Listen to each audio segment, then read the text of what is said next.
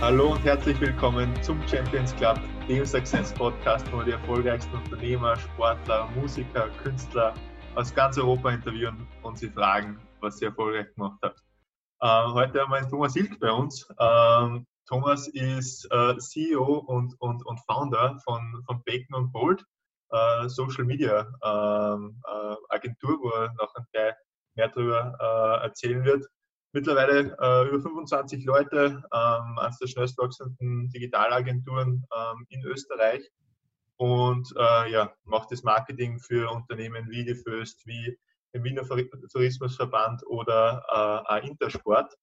Ähm, Thomas, danke, dass du da bist.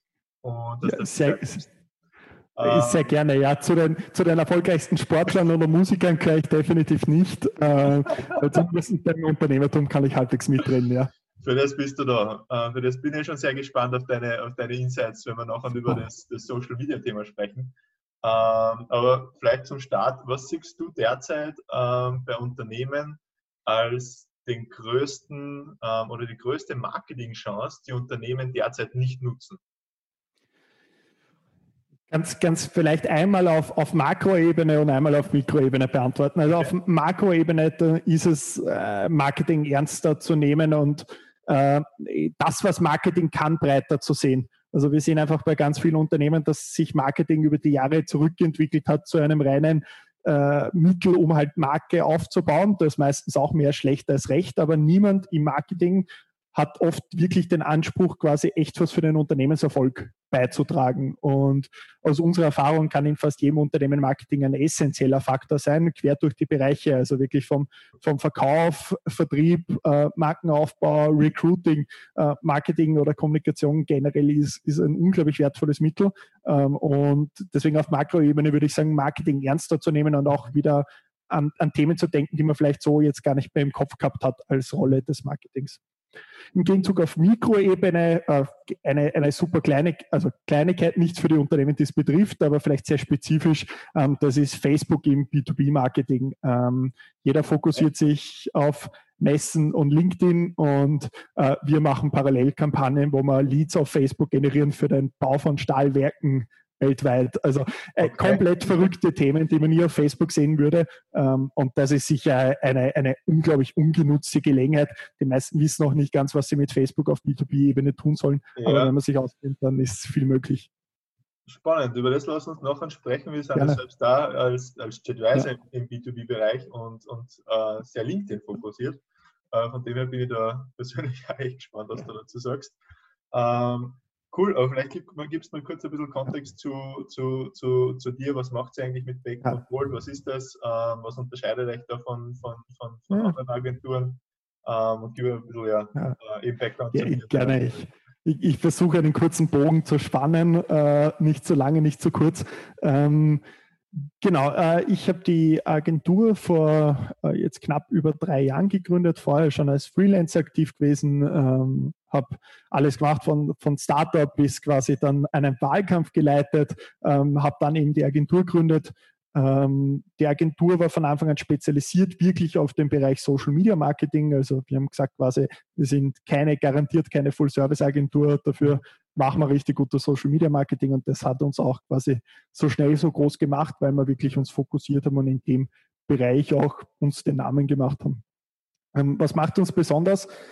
Ich glaube, in erster Linie für uns ist Social Media kein Selbstzweck. Also, äh, so wie zuerst schon erwähnt, jede Maßnahme muss irgendwo auf den Unternehmenserfolg einzahlen und mhm. äh, dieses, man macht halt Social Media, damit man es halt macht oder man postet irgendwelche schönen Bilder und Selfies, äh, ist nicht unser Anspruch. Äh, wir versuchen Kunden immer dorthin zu bringen, wo sie dieses Tool und das ist im Endeffekt eine große Ansammlung an Daten über Kunden und potenzielle Kunden mhm. ähm, so nutzen, dass es ihnen wirklich für den Geschäftserfolg was bringt. Und ich glaube, diesen Fokus darauf haben die meisten Agenturen nicht, beziehungsweise ich würde so sagen, es gibt die Performance-Agenturen, die spielen sich halt nur in Bereichen ab wie direkter Lead-Generierung E-Commerce. Ähm, mhm. Die sind natürlich sehr erfolgsgetrieben und dann gibt es die normalen Agenturen, die wollen in Wirklichkeit nichts zu tun haben mit dem Geschäftserfolg, weil sonst wären sie quasi, würden sie sich selbst erledigen.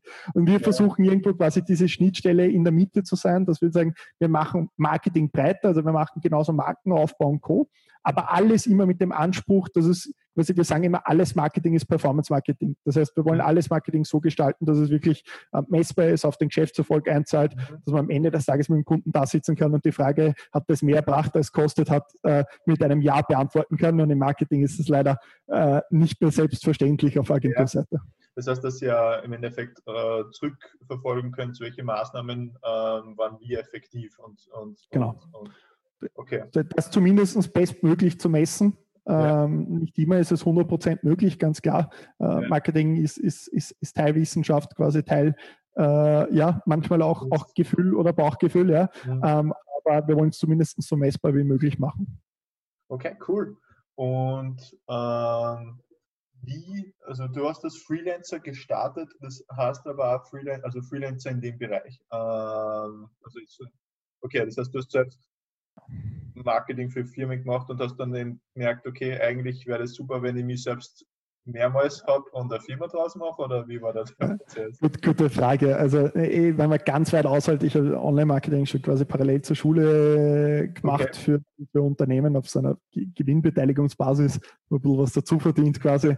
danach cool. danach habe ich dann eigentlich in den, in den voll in den Startup-Bereich, ein, ein Startup in Wien gehabt und danach quasi bin ich zurück äh, nach Linz ähm, und habe dort eben als, als Freelancer quasi einfach mal so äh, Zeit überbrückt, sage ich mal im weitesten Sinne, bin dann reingerutscht in, in eigentlich die politische Kommunikation, okay. äh, dann einen, einen Wahlkampf gemanagt und im, im Zuge dieser Wahlkampfleitung äh, habe ich gemerkt, also selbst in der Politik, wo, wo viel schneller reagiert wird. Also da sind die Wärmepreise hochgegangen und innerhalb von zwei Tagen haben alle auf Video umgestellt, während Unternehmen drei Jahre brauchen, um sich okay. irgendeine Videostrategie zu überlegen. Ähm, ja, und wir haben gemerkt, selbst dort ist die Upside riesig. Ähm, und selbst dort kann man viel mehr machen, als schon gemacht wird.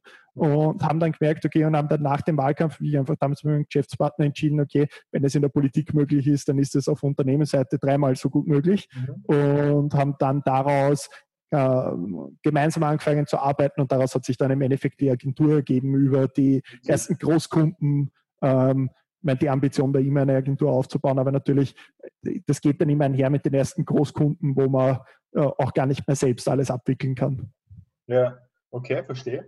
Und ähm, jetzt hast du schon, oder jetzt hast du gesagt, die, ähm, also es, es, hat damals schon äh, für bei, äh, offensichtlich bei, bei, bei, bei, bei, bei, bei dem Fall Parteien, die schon einen guten Social-Auftritt gemacht haben, äh, trotzdem noch viel Potenzial geben.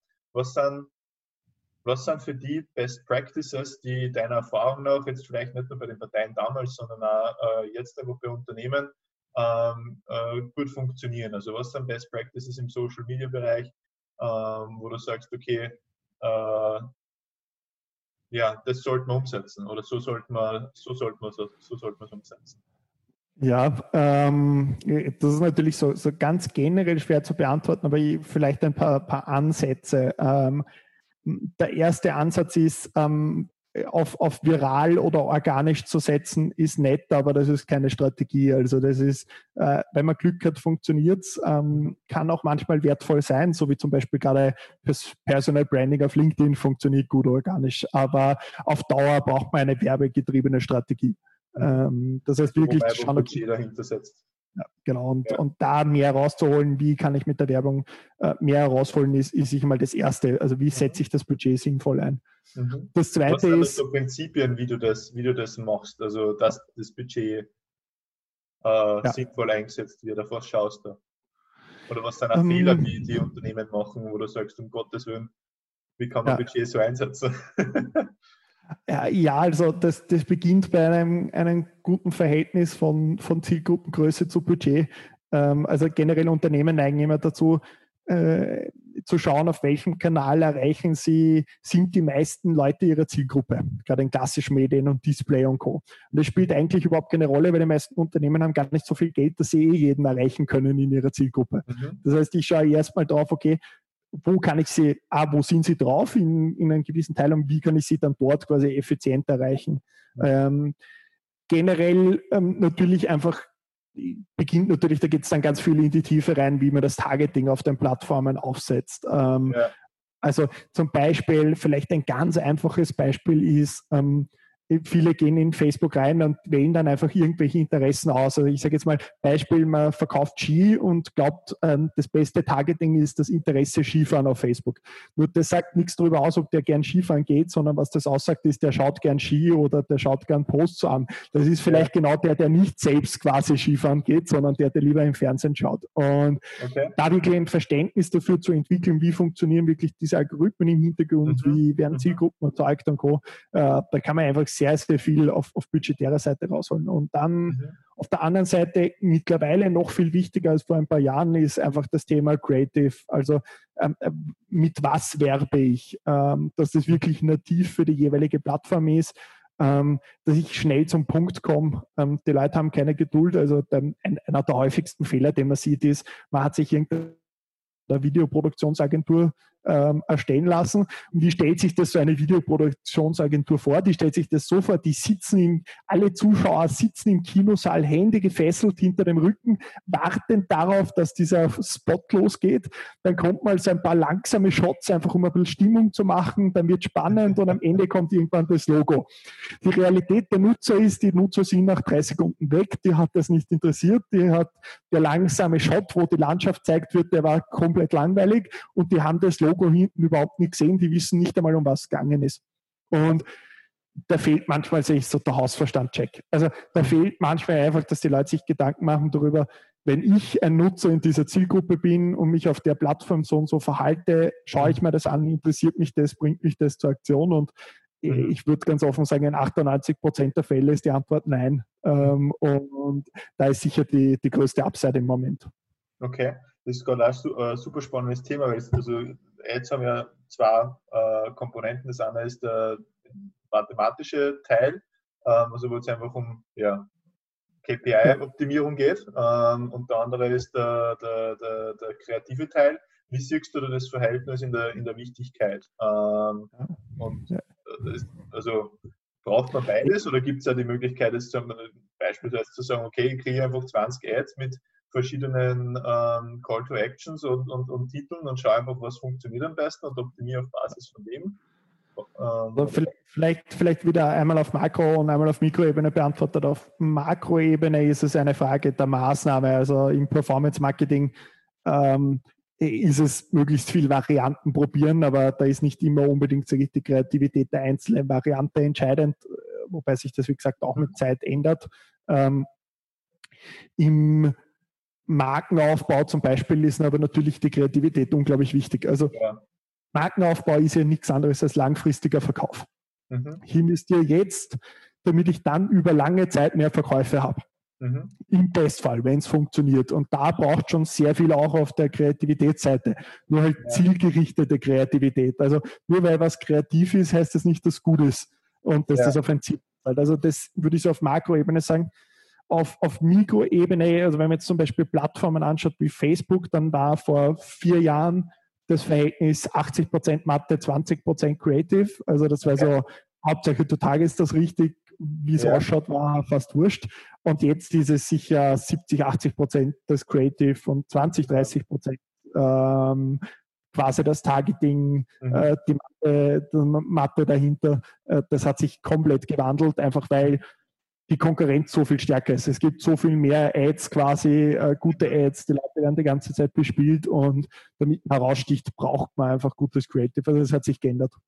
Und warum siehst du Facebook jetzt zum Beispiel speziell im B2B-Bereich äh, so unterschätzt und so äh, ähm, einfach, mir fällt kein besseres Wort, unternutzt, also einfach zu wenig genutzt? Ähm, ähm, ja, weil, weil, weil Marketing, Marketer manchmal Sachen überdenken. Also man denkt sich Facebook, da kommen dann immer so Argumente wie ja, die, die A, die Leute haben wahrscheinlich keinen Account drauf, B, die Leute sind, ähm, sie sind ja dort privat drauf und nicht beruflich und lauter solche Argumente. Und die Realität ist, ist alles wurscht. Wenn der was sieht auf der Plattform, egal ob er privat oder beruflich ist, das für ihn beruflich super relevant ist, dann ja. klickt er drauf. Ja. Drauf ist auch fast jeder. Sie haben halt nur keinen, sie haben nicht ihren Arbeitgeber angeben und sie sind nicht drauf als berufliche Person, sondern als Privatperson. Das heißt, ich habe fast alle drauf. Ähm, wenn Sie was Interessantes sehen, reagieren Sie drauf. Und das dritte ist, Facebook ist deutlich günstiger als LinkedIn in der Werbung. Das heißt, wenn ich die richtigen Leute rausfinde, dann kann ich sehr, sehr gute Resultate haben. Ich würde nicht sagen, dass Facebook besser ist als LinkedIn. Ähm, wir haben schon Kampagnen gehabt, das waren recht lustig, da waren die Ergebnisse die Leads auf Facebook waren viel günstiger, auf LinkedIn waren sie viel teurer. Die Kosten pro qualifizierten Lead waren genau gleich hoch. Okay. Also das ist so, das, deswegen, man kann echt nicht sagen, die eine Plattform ist besser oder schlechter, man muss es ausprobieren. Und manchmal ja. sind unglaublich gute Resultate möglich. Mhm. Einfach das. Ja. Wie tagest du auf Facebook? Also auf LinkedIn ist ja super easy unter Anführungszeichen. Ja. Da gibst du Industrie ein, Firma ein, Jobtitel ein, da kannst, also gerade, dass du den Namen nicht eintippen kannst. Ähm, aber das ist, da kannst du es super genau targeten. Ähm, wie gehst du bei Facebook davor, dass du die Leute findest, ähm, die für die relevant sind? Also auf Facebook ist es eben sehr, sehr viel ausprobieren und bei jedem Thema wieder neu finden. Also es gibt eben nicht dieses eine Targeting. Manchmal sind es wirklich kleine Fachinteressen, die man findet, die gut funktionieren. Manchmal okay. sind einfach datenbasierte Audiences. Also zum Beispiel, man spielt zuerst ein Video aus und die Leute, die sich eine Minute zu Sicherheitsstandards in der Industrie anschauen, äh, die sind wahrscheinlich in der Zielgruppe. Also so äh, unterschiedlichste ja, Varianten, Methodiken, äh, Lookalikes basierend auf der Website. Also da gibt es mhm. zig Methoden. Im P2P muss man sich eben extrem spielen. Man muss wirklich viel testen, probieren. Also wir testen dann auch teilweise, wir haben, planen gerade eine Kampagne, da testen wir 30 unterschiedliche Creatives äh, und Trigger für ein Produkt. Ähm, ja. Einfach weil weil man es im B2B oft nicht weiß. Ähm, offen ja. gesagt, selbst der Vertrieb weiß meistens nicht, was wirklich verkauft oder die Zielgruppe interessiert. Ja. Und da ist, da ist extrem viel möglich, aber es ist viel anstrengender als auf LinkedIn. Auf LinkedIn ist es, man macht halt was, gibt ein, ich hätte gern Vice President bei Firmen über 10.000 Mitarbeiter in der Branche Food äh, ja. und man erreicht die. Ähm, ja. Aber ich sage mal so, im Marketing ist es generell immer so, alles was leicht ist, machen die anderen auch. Ähm, deswegen ist die das Möglichkeit. Ist eine gute Aussage. Das ist eine gute Aussage. Mhm. Deswegen ist bei den meisten Unternehmen auf Google halt nicht viel rauszuholen, weil alle anderen sind auch drauf quasi zum Beispiel. Also es kann doch immer gut funktionieren, aber es ist halt schwer quasi herauszustechen. Und wenn ich aber als B2B-Unternehmen, zum Beispiel als Industrieunternehmen auf Facebook bin, habe ich dort null Konkurrenz. Ich zahle B2C-Preise, ich habe keine Konkurrenz und wenn ich es finde, wenn ich die richtigen Leute finde über die Werbung, kann ich extrem ja. gute Resultate haben. Aber äh, deswegen ist es auch nichts, was die meisten Leute machen und sich bei uns fast ein bisschen als ein, ein, ein Schwerpunkt daraus gebildet hat, den wir oft machen. Cool, spannend. Ähm, also das ist definitiv ein Satz, den ich mal für uns jetzt mitnehme. Ähm, alles, was, äh, alles, was leicht ist, machen, machen die anderen auch. Finde ich cool. Ähm, wenn Sie jetzt ähm, an einer an ein, Unternehmen herangeht oder wenn ihr anfangt mit einem Unternehmen zu arbeiten ähm, und ihr äh, baut eine, äh, eine Strategie auf mit einer, nach welchen Prinzipien oder Vorgehensweisen gestaltest du da äh, eine Strategie, eine Marketingstrategie? Also vielleicht ein Ansatz, also was ist so der, der Makroansatz? Das erste, wir definieren mit dem Kunden gemeinsam, was sind die Unternehmensziele und dann schauen wir, in welchen Unternehmenszielen kann quasi das Marketing einen Beitrag leisten. Mhm. Und pro, pro quasi Ziel setzen wir, fangen, haben wir dann einen mehrstufigen Prozess. Da fangen wir an. Das erste ist wirklich zu testen. Also wir, wir definieren einen Piloten, wir testen möglichst viel quasi äh, und finden heraus, was funktioniert. Sobald wir das haben, quasi gehen wir über in so ein Proof of Concept, wo man intern beweisen kann für die Führung, für die Geschäftsführung, mhm. okay, das funktioniert, das bringt uns Geld mhm. ähm, oder bringt uns einen anderen Vorteil und dann geht es über quasi in, in Skalierung und am Ende, wenn es quasi, wenn man gefunden hat, okay, das ist der Level, auf dem kann man es circa halten, dann geht es über in Always On. Ähm, ja. Das ist die, im Regelfall quasi die, die Struktur, ähm, die wir dafür bilden und dann gibt es natürlich für die einzelnen Unterbereiche wieder eigene Frameworks, in denen wir arbeiten. Okay. Ähm, also auf welche, damit ich es richtig verstanden auf welche Ziele ähm, zahlt das Marketing ein? Ähm, was war der zweite Punkt? Genau, also vielleicht, vielleicht sogar aus der anderen Richtung zuerst gedacht. Also was ist das Unternehmensziel? Und dann gefragt, was kann Marketing dazu beitragen? Weil auf die ja. Frage, welchen Beitrag kann Marketing leisten, sagen die Unternehmen meistens, naja, da kann es nichts leisten, da kann es ja. auch nichts leisten. da sie auch nichts leisten. Also, ja, also welche Ziele gibt es? Wie kann Marketing helfen, das zu erreichen? Und ja. Dann, dann definieren wir pro Ziel im Grunde quasi eine, eine Hypothese, also wo ja. wir sagen, okay, wir glauben folgende Maßnahme, sagen wir jetzt mhm. eine B2B-Lead-Kampagne auf Facebook und LinkedIn, mhm. glauben wir, bringt Leads, Qualifizierte für den Vertrieb. Mhm. Und dann quasi gehen wir, testen wir das aus, dann haben wir so eine Art Marktforschungspilot, wo wir ausprobieren, mhm. quasi, okay, welche Botschaften kommen gut an, was funktioniert, was bringt Leads. Was Wenn investiert ihr da in so, ein, so, eine Testphase normalerweise am Werbebudget? Äh, also wir, wir, spielen, sagen wir in den meisten Fällen eher, eher bei, bei größeren Budgets. Also bei uns sind so die, sag ich mal, der typische Pilot ist irgendwo zwischen 8 und 30.000 Euro in etwa. Äh, Was wäre das Minimum? Also wenn du das weniger Budget hättest, geht es überhaupt mit weniger Budget? Es hängt, hängt, sehr von der Maßnahme ab. Äh, also ich, ich, sage mal so, wir haben uns automatisch in den Bereich reinentwickelt, einfach deswegen, weil wenn ich wirklich sagen will, ich mache 30 Creatives, ich probiere ja. mehrere Länder und Code, dann braucht man automatisch schnell viel Budget, um statistisch valide ja. zu sein. Äh, ja. Natürlich geht auch immer mit ein paar tausend Euro was, ja, aber ich muss halt einfach reduzieren, was ich testen kann. Also ja. ich kann dann halt vielleicht nur drei Varianten testen und nicht quasi ja. 30. Ähm, deswegen quasi, das hängt mehr davon ab. Ähm, es gibt jetzt nicht per se ein, ein, Minimum sinnvolles Budget, wobei ich sagen würde, wenn man 1500 Euro hat, äh, äh, dann zahlt es sich nicht aus, äh, dafür die, die Agentur zu nehmen, sondern dann ist eher noch der Moment, wo man mal sich selbst wirklich Know-how aneignet, wo man vielleicht einfach ja. auch mal einen Workshop macht, sowas bieten wir auch an. Ähm, und dann, wenn man quasi ein bisschen größer skaliert, dann ist meistens der richtige Moment, um dann ja. zum Beispiel mit uns zusammenzuarbeiten auf einer laufenden Basis. Cool. Was dann, was dann, um vielleicht das Thema Social Media ähm, abzuschließen, was sind für die drei Tipps, ähm, wenn wir jetzt für die Leute sprechen, die jetzt gerade anfangen, sich äh, damit zu beschäftigen, vielleicht ein bisschen Grundverständnis haben, ähm, aber sie nur schwer tun, äh, das Ganze wirklich auf die Straße zu bringen. Ähm, was sind ja. drei Tipps für die für Leute, ähm, wie sie die Social Media äh, äh, Strategie fürs Unternehmen schnell und effizient auf die, auf die, ja, auf die Straßen bringen? Ja, ruhig. Drei, drei, wieder vielleicht eher auf, auf Metaebene, aber das erste ist alles weglassen, das keinen positiven Effekt hat. Ähm, die meisten Social Media Abteilungen und Social Media Manager verbringen den ganzen Tag mit Arbeiten, die für das Geschäft 0% Unterschied machen. Die, okay. die posten was und dann sehen das nicht einmal alle Mitarbeiter. Also das ist, äh, äh, das ist wirklich quasi, das ist vergebene Liebesmüll. Da werden drei Posts pro Tag gemacht, die niemand sieht und die niemanden neuen irgendwo hinbringen. Ähm, da mal wirklich auch die Bereitschaft zu haben, zu sagen, wir lassen das mal weg wir machen ja. notfalls einfach mal wirklich nur einen Post pro Woche, aber versuchen auf der anderen Seite mal wirklich eine Pilotkampagne aufzustellen, die uns was messbar bringt. Also mhm. alles weglassen, das keinen positiven Effekt hat. Ähm, mhm. Das zweite ist, keinen Post ohne Mehrwert für den Nutzer. Ähm, mhm. Wir alle kennen das als, als Nutzer. Warum sollte uns was interessieren, von dem wir weder ähm, Information haben, noch irgendwie zum Lachen gebracht werden. Im, im Grunde sind es meistens diese zwei Sachen. Etwa, ich werde besser durch einen Post, weil ich was lerne. Ähm, das muss man dann, das definiert ein Unternehmen manchmal sehr weit, was als Lernen bezeichnet wird. So, äh, wir sind 1882 gegründet worden, super, danke.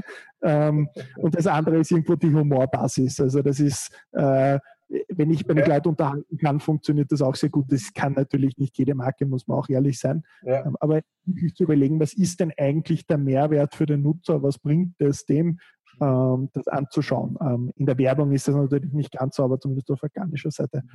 Das dritte ist, ist ein genereller Hausverstandscheck. Also bei allem, was man macht, auf Social Media zu überlegen, wenn ich in der Zielgruppe bin und mich auf der Plattform verhalte, würde der Post, würde diese Maßnahmen mein Interesse wecken? Ja, nein. Ähm, wenn die Antwort immer nein ist und ähm, das klingt so selbstverständlich, aber wenn man das wirklich diese Übung mit, mit, mit vielen Unternehmen macht und dann mal ehrlich fragt, naja, würdest du auf den Post reagieren, ist die Antwort nein, würdest du auf den Post reagieren, ist die Antwort nein und dann ja. geht man alles durch und dann fragen sie, okay, warum arbeitest du da das ganze Monat dran? Ja? Also ja. Das, das ist ein bisschen ähm, äh, ja, das sind so vielleicht auf, auf, auf Metaebene äh, Themen. Ähm, auf, wenn man versucht wieder auf Mikroebene Sachen zu finden, dann ist vielleicht die Formate voll ausnutzen. Also auf Facebook zum Beispiel äh, kann man Bilder und Videos in 4 zu 5 hochladen. Ähm, das ist das beste Format. Warum? Weil ich habe einfach mehr vom Screen.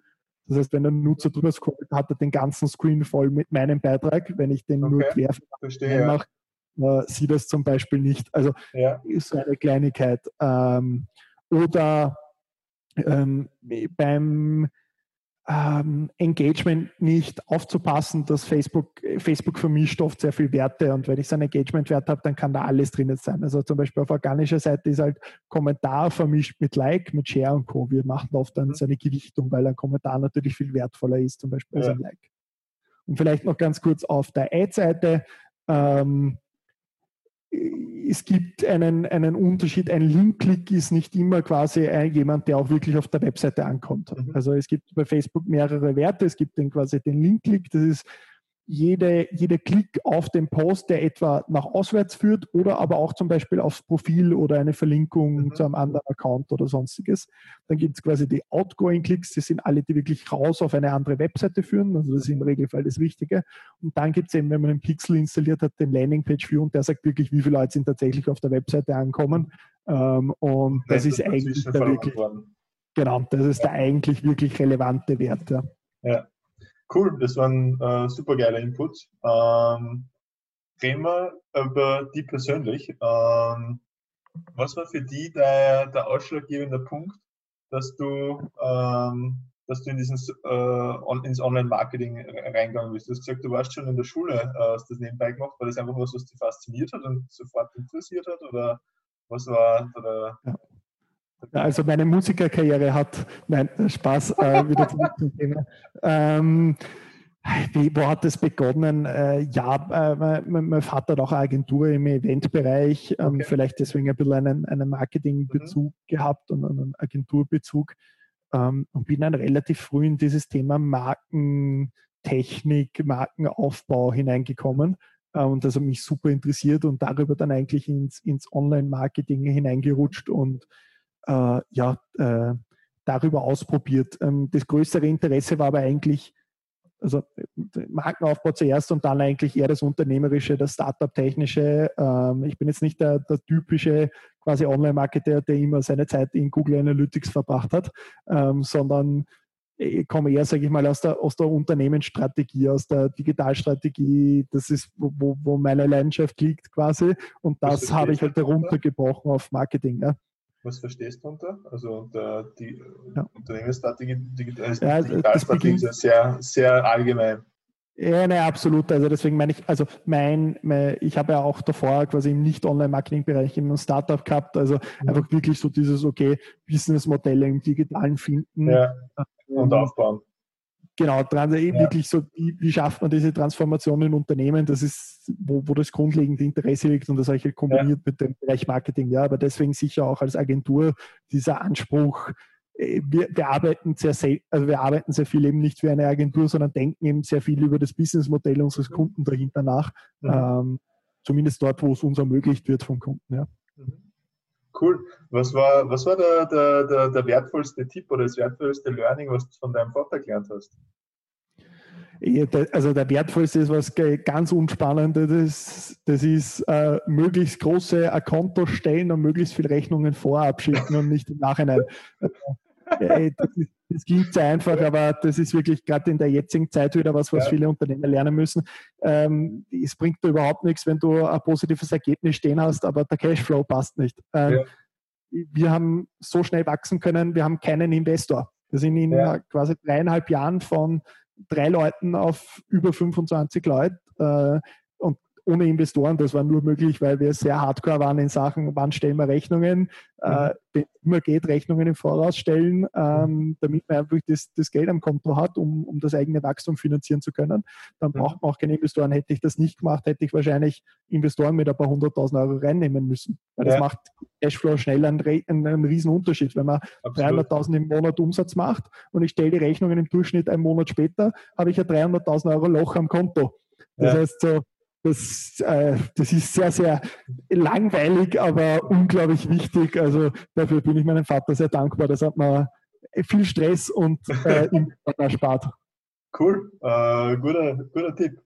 Ähm, was hat es außer deinem Vater sonst Mentoren gegeben, die, von denen du gelernt hast? Oder ähm, ja, von denen du jetzt ja, nein, nein, nein, nicht wirklich so. Wie, wie viele Startup-Gründer äh, habe ich, hab ich mehr Bücher gelesen, als, als die Zeit auf dieser Welt erlaubt, äh, zumindest bevor ich Startups gehabt habe. ähm, also nein, aber jetzt nicht, nicht spezifisch. Es gibt natürlich zig Personen, von denen man was sich mitnimmt, Büchern und sonstiges, aber jetzt ja. nicht, nicht, spezifisch eine Person. Sehr cool, okay. Ähm, und vielleicht, dass wir das Bücherthema gleich ähm, ansprechen. Was waren da so die, die, äh, die, die spannendsten Bücher, die, äh, äh, ja, äh, die, ja. Du, die, die, du gelesen hast oder die Bücher, die dich am meisten ja. beeinflusst haben? Ja, ganz gute Frage. Ich glaube, ähm, ja, also die drei, die mir einfallen, sind äh, das eine, ich habe gesagt, das Thema Markenaufbau hat mich sehr interessiert. Da ist es die mhm. Gewinnung des öffentlichen Vertrauens. Das ist ein Buch aus den, glaube ich, aus den 20er Jahren, wenn ich mich nicht täusche. Äh, vom, Gewinne das äh, öffentliche Vertrauen, oder wie? Gewinnung des öffentlichen Gewinnung. Vertrauens. Okay. Das ist vom demjenigen, der damals auch die Siemens-Marke und Co. entwickelt hat und der, äh, Tomislav heißt er, und der hat wirklich so das Grundbuch zur Markentechnik geschrieben. Also wie baut man eine Marke auf? Uraltes Buch, äh, sehr einfach geschrieben, aber unglaublich wertvoll. Also das erklärt einem wirklich, wie, wie baut man eigentlich eine Marke auf. Also da geht es um Themen wie Selbstähnlichkeit. Also eine Marke muss immer sich selbst ähneln, damit es eine Marke sein kann. Und, und äh, super interessant. Also das wäre das Erste, was mir einfällt. Mhm. Das Zweite ist auf in dieser mehr unternehmerischen Ebene, das ist der Hard Thing About Hard Things von Ben Horowitz. Ja. Äh, kennt eh jeder, ähm, aber es ist einfach das perfekte Buch, weil ähm, ja, als Unternehmer, das ist eh nett, die ganzen Bücher zu lesen, die sich mit Friedenszeiten beschäftigen, aber wenn sie mit Friedenszeiten wären, dann wäre es sehr einfach. Äh, und das Buch beschäftigt sich perfekt einfach mit diesen Situationen, die du nicht planen kannst, mit diesen Situationen, wo es keine drei Ratschläge gibt, sondern wo man einfach eine schwere Entscheidung treffen muss. Also das wäre vielleicht das Zweite. Ja. Und das Dritte ist ähm, sehr passend zur aktuellen Situation, ähm, äh, Antifragil oder Anti-Fragile von Nicolas Nassim Taleb. Das ist der okay. Autor, der auch Black Swan geschrieben hat. Okay. Äh, und der beschäftigt sich darin also in Black Swan hat er sich damit beschäftigt, eben genau mit so Situationen wie jetzt der Pandemie, wobei da würde er sagen, es ist ein White Swan, weil der war vorhersehbar, aber er beschäftigt sich eigentlich mit Wahrscheinlichkeiten und dass Leute ihm übersehen, dass quasi einfach ähm, jeder einzelne Black Swan, Black Swan ist jetzt wirklich eine, eine große Volatilität zum Beispiel am Markt, also dass es extrem mhm. runter oder extrem rauf geht. Jede einzelne Szenario ist relativ unwahrscheinlich. Aber wenn ich alle quasi Szenarien zusammenrechne, ist es wieder relativ wahrscheinlich. Und deswegen hat man auch alle paar Jahre irgendeine Katastrophe ähm, ja. oder eine Wirtschaftskrise, einfach weil quasi in Summe ist es mhm. wieder berechenbar, mhm. ähm, dass etwas kommt. Und in Anti-Fragile setzt dann nochmal zusätzlich quasi dieses Konzept auf, von dass es ähm, also sei es Organisationen oder Strukturen generell drei Arten haben, wie sie damit umgehen können. Das eine ist fragil. Fragil ist die Zerbrechen bei Volatilität. Also wenn sich viel ändert, dann brechen die, weil die mhm. müssen quasi, die brauchen sichere Umgebung. Mhm. Das zweite ist robust. Das sind quasi Organisationen, die halten gut aus, wenn es mal stressig wird, wenn es volatil wird, wenn alles zusammenbricht, mhm. ähm, bis zu diesem Punkt. Mhm. Und dann gibt es quasi antifragil und antifragil sind Organisationen, Strukturen, die in Wirklichkeit besser werden, umso mehr Volatilität. Das heißt, die profitieren von Volatilität, weil umso mehr quasi Veränderung passiert, umso besser werden die, umso mehr können die rausholen. Mhm. Und heißt, äh, man muss das Buch lesen, um, um, um das, äh, glaube ich, ganz, ganz greifen zu können. Aber wenn man mal diese Denkweise in alles mitnimmt, hilft das enorm. Also äh, sich mit Wahrscheinlichkeiten zu beschäftigen und nicht mit absoluten, also nicht so mhm. in Schwarz-Weiß-Szenarien zu denken, sondern vielmehr quasi in in Risikomanagement. Also mhm. äh, in Wirklichkeit jedes Investment in einer Firma muss man quasi als umgekehrtes Risikomanagement betrachten und nicht als quasi, okay, was kommt, was ist das Worst Case und das Best Case Szenario, sondern wie verteilen sich quasi die Wahrscheinlichkeiten. Wenn ich mhm. zum Beispiel eine Maßnahme habe, wo die Downside, also was im Worst Case passiert, relativ klein ist, mhm. aber die Upside relativ hoch, mhm. ist es fast wurscht, was es quasi kostet, dann sollte man es mhm. immer machen. Wenn die Upside relativ klein ist und die Downside groß, selbst wenn die Wahrscheinlichkeit für die Upside 95 Prozent ist, sollte man es ja. nie machen. Deswegen zum ja. Beispiel als Unternehmer die erste Grundregel ist, mach nie was, was dich umbringt. Selbst wenn die Wahrscheinlichkeit nur 5% ist. Ja. Aber das klingt so selbstverständlich, aber wird oft genau umgekehrt gemacht, weil er sagt, naja, 95% Wahrscheinlichkeit ist es, dass es gut geht. Ja. Aber in 5% gehe ich drauf. Wenn du das ein Jahr machst, funktioniert es. Ja. Wenn du das 20 Jahre machst, dann hast du eine ziemlich hohe Wahrscheinlichkeit, dass dann dich als Unternehmen nicht mehr gibt. Und deswegen ja. so dieses Spiel mit Wahrscheinlichkeiten. Ja. Genial. Ähm, Habe ich noch nicht gehört, aber klingt super interessant. Ähm, also, also zahlt sich aus, ja. Äh, das, kommt, das kommt auf meine Leseliste. Cool. Äh, Thomas, ich sag äh, ja, danke dir für, für, für deine Gerne. Zeit. Ähm, ähm, für alle, die das Interview, äh, denen das gefallen hat, ähm, natürlich liken, kommentieren, ähm, abonniert, äh, abonniert den, den, den Kanal. Äh, jeden Montag kommt eine, eine, neue Folge raus. Und ähm, was mir immer ganz, ganz besonders wichtig ist, bitte gerne Feedback. Ähm, also wir sind nur so gut wie, wie das Feedback, was wir, was wir bekommen. Den Kanal machen wir im Endeffekt für, für, für euch. Ähm, also schreibt, was, was, was taugt euch, was taugt euch nicht, was wollt ihr mehr sehen. Ähm, äh, ja, rein in die Kommentare. Äh, ja, wenn, ihr, wenn ihr Tipps habt für meine Sportlerkarriere, äh, bitte, bitte, immer, äh, ja, wäre dringend notwendig. Ja. Da reden wir sonst mal, mal, mal äh, im Nachhinein oder privat drüber. Genau. Ähm, genau. Letzte, letzte Frage an, an, an dich, Thomas. Ähm, was ist deine Definition eines wahren Champions? Meine Definition eines wahren Champions. Ah, das ist eine sehr gute Frage. Ähm, da bin ich jetzt mal kurz ausnahmsweise überfragt. Ähm, ja, bei wahr, wahrer Champion ist, ist vielleicht passt ganz gut mit diesem Antifragil zusammen. Ja? Also äh, wahrer Champion definiert sich nicht darüber quasi, wie erfolgreich man ist in guten Zeiten, sondern das definiert sich darüber quasi, äh, wie geht man eben mit, mit Volatilität um und was holt man in den Situationen raus. Äh, und ja, ich glaube, das wäre es. Das ist jetzt noch nicht perfekt ausformuliert und dem kann ich noch arbeiten. äh, aber das ist so ein bisschen was ja, äh, Gedanken. Ja, ja. Cool. Thomas, gut, danke dir vielmals, danke für deine Zeit, für Erfolg weiter mit, mit, mit und Bolt und ähm, ja, an alle einschalten beim nächsten Mal. Ja, danke dir auch vielmals. Ciao.